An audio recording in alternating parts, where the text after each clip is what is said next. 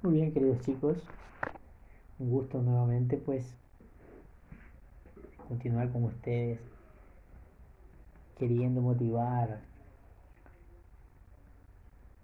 que se involucren de manera participativa en este campo de aprendizaje de la química. Pues para este año me ha tocado a mí pues estar frente de esta ciencia experimental.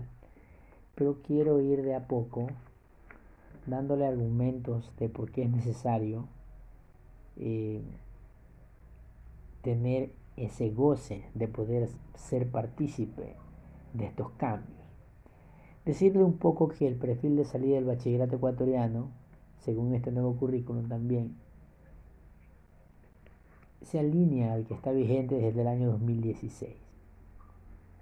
Pero este nuevo currículum hace énfasis en las matemáticas, en lo digital y socioemocional, entonces, esto motiva a que como docentes nos involucremos en este tipo de tecnología y le demos un buen uso en educación a los dispositivos móviles, al Internet,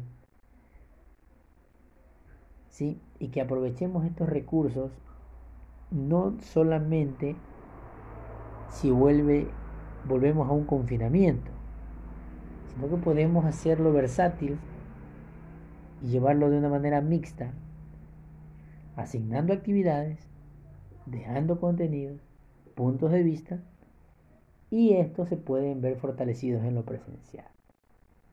Entonces, eh, estamos atendiendo a lo digital, lo comunicacional, porque estamos eh, intercomunicando, dejando un criterio sentado a través de estos audios. ¿sí? Y el cálculo matemático lo tendremos cuando ya iniciemos la fase cuantitativa y gráfica de la asignatura. Entonces, hablamos de innovación,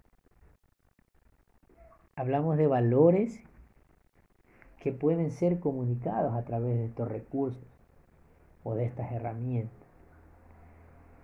Tendemos a innovar. Necesitamos producir bachilleres innovadores, creativos, pero que no abandonen su responsabilidad para sí mismo y en la sociedad.